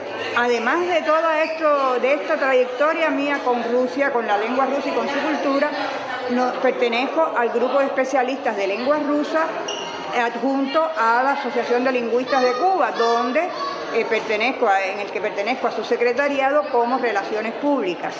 Y bueno, esa es una de las razones por la que yo siempre estoy donde quiera que haya algo que tenga que ver con Rusia, ¿no? Bueno, Nuri también mantiene vínculos con la comunidad rusa radicada en la isla y con los denominados Kubashi, que son aquellos internacionalistas soviéticos que prestaron diversos servicios en la nación caribeña desde la década de 1960 hasta 1993. Este grupo, en los meses de mayo y junio, conmemora la victoria de la Unión de Repúblicas Socialistas Soviéticas, la URSS, sobre Alemania nazi en la Gran Guerra Patria y el Día de la Lengua Rusa, que fue designado por la Organización de las Naciones Unidas, ONU, como homenaje también al poeta, dramaturgo y novelista Alexander Pushkin. Entonces los invito a escuchar un segundo audio de Nuri. La cultura rusa es enorme, es preciosa, es amplísima, vastísima y creo que ningún país debe quedar eh, exento de tener sus conocimientos, de adentrarse, porque es un mundo maravilloso. Rusia es un país que tiene una cultura milenaria y que es, yo pienso que es importante para todo el mundo, no solamente para Cuba, para cualquier ciudadano del mundo conocerla y adentrarse en ella, porque son un manantial de sabiduría y eso lo merece cada ciudadano de este mundo. Bueno, a disfrutar entonces esta feria del libro que va hasta el 25 de febrero en Cuba. Mencionabas, Danay, al comienzo al escritor cubano Alejo Carpentier y pensaba en libros como El siglo de las luces o la consagración de la primavera. Textos maravillosos que recomendamos. Está hecha la invitación. Danay Galetti, muchísimas gracias por este informe. Gracias, Ale Martín. Un abrazo para usted y, por supuesto, a quienes escuchan la radio de Sputnik. Un abrazo.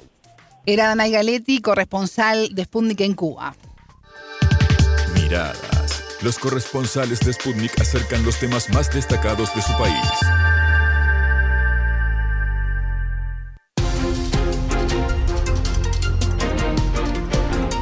¿Qué pasa en tu ciudad, en tu país, en el mundo que te rodea? Radio Sputnik te informa todo el día.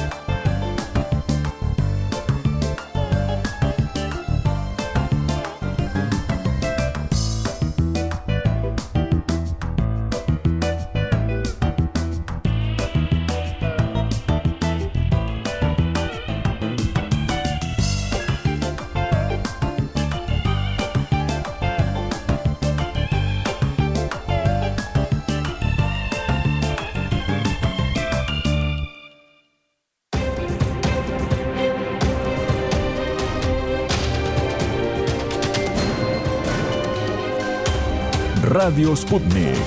Contamos lo que otros callan.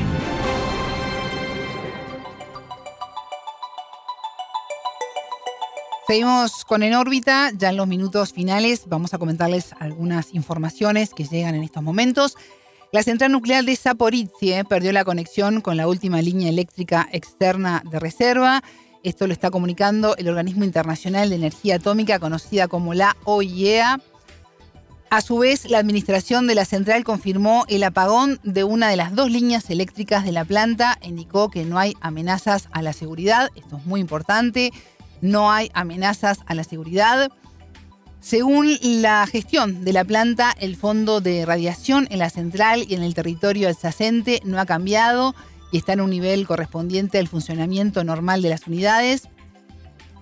Recordad que la central nuclear de Zaporizhie se encuentra en la ciudad de Enegodar, en la región de Zaporizhie, territorio que adhirió Rusia en septiembre de 2022. Con seis reactores de agua presurizada, son los VER 1000 y una capacidad total de 6.000 megavatios. La planta de Zaporizhie es la mayor de Europa, dato no menor. Sus seis reactores están apagados para minimizar el riesgo de su exposición al conflicto armado en curso. Eh, lo importante es que no hay amenazas a la seguridad más allá de este apagón ya totalmente confirmado porque la central eh, perdió la conexión con la última línea eléctrica externa de reserva. Bueno, todo un dato, ¿no? A tener en cuenta y que seguramente en estos días también va a tener repercusiones porque esta Claro central de hecho siempre ha estado un poco en el, en el ojo de, de la atención mundial, ¿no? Cuando empezó justamente el conflicto también. Así que es bien importante el dato que estaba dando Alejandra. Yo me quiero venir un poquito más cerca, eh, por el barrio, como decimos habitualmente, para hablar de Brasil y para hablar eh, particularmente de algo que ya hemos venido abordando en lo que va del verano por esta parte del mundo, aquí en En órbita, que tiene que ver con el aumento de casos de dengue y particularmente en Brasil, un país que viene muy golpeado por esta situación sanitaria y que en estas últimas semanas la situación se ha complicado mucho más, ni que hablar después del carnaval, ¿no? que ha dejado evidentemente un tendal en materia de datos de cantidad de personas infectadas con esta enfermedad que se transmite a través del mosquito Aedes aegypti. Bueno, el Estado brasileño de Río de Janeiro decretó el estado de epidemia por la explosión justamente de casos de dengue, esta enfermedad tropical, pero que se ha venido extendiendo por buena parte del territorio. Habló en rueda de prensa el gobernador del estado de Río de Janeiro, Claudio Castro, dijo que es una acción importante para poder trabajar con tranquilidad el haber decretado esta epidemia. Quitamos la burocracia para dar una atención más rápida a las personas que puedan estar afectadas con esta enfermedad y a quienes ya la están padeciendo. Y algunos datos que son interesantes a tener en cuenta. En A lo ver. que va de este año 2024, Río de Janeiro registró cuatro muertes por dengue y casi 50.000 casos ya confirmados. 20 veces más de lo que se espera normalmente en esta época del año. Es muchísimo, ¿no? Recién arrancó el 2024. Es una locura. Esto es una verdadera locura. El gobernador aseguró en esta rueda de prensa que la tendencia aún es de aumento. Por eso también se decreta la emergencia, ¿no? Y que hay meses difíciles por delante, porque esto no se termina ahora y nada más. No es solamente, bueno, tenemos que aguantar hasta febrero Sí, sí. y en marzo la cosa se soluciona. Que cambie no. el clima. No, no, esto, esto viene para largo y las autoridades lo saben. De hecho, las autoridades regionales crearon un centro de operaciones de emergencia para el dengue. Han dedicado camas de hospitales específicas para los enfermos. Se espera llegar a 80 salas de hidratación en hospitales y en ambulatorios. O sea, esto está Porque generando... después desde los hospitales son los que sufren, ¿no?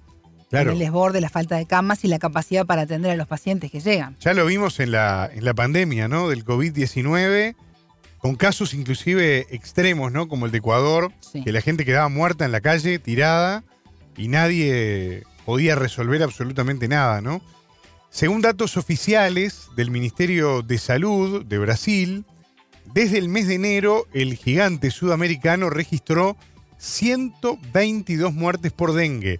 Hay otras 456 que están en investigación y que lo más certero es que se termine confirmando este diagnóstico. Y hay más de 688 mil casos probables.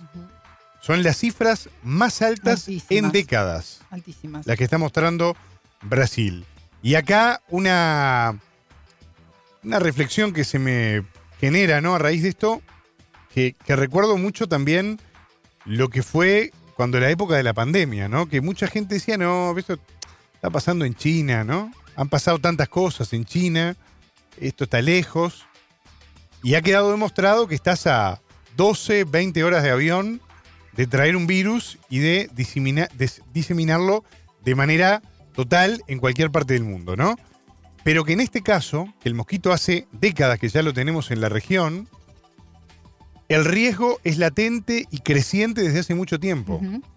Hemos hablado con autoridades sanitarias de Paraguay acá en el programa, ni que hablar, hemos prestado atención a la situación en Brasil y ahora el caso de Río de Janeiro es absolutamente dramático y queda en evidencia con estos datos que acabo de dar. Y muchos epidemiólogos que alertaban en ese momento, que está muy bien, por supuesto estábamos todos atentos al COVID-19, pero ojo porque bajan las barreras de protección contra el dengue, el, chikungunya y el Zika, por ejemplo, ¿no? Claro. Porque enfermedades que se llevan toda la atención, bueno, eso va en contra de otras que se venían controlando de alguna manera. Así que a no bajar los brazos. A no bajar los brazos. Estamos llegando al final de nuestro programa, Alejandra. Nos vamos, si te parece bien, el reencuentro mañana bien temprano. Sí, la seguimos mañana. Tengan todos ustedes una excelente jornada. Buena vida para todos. En órbita.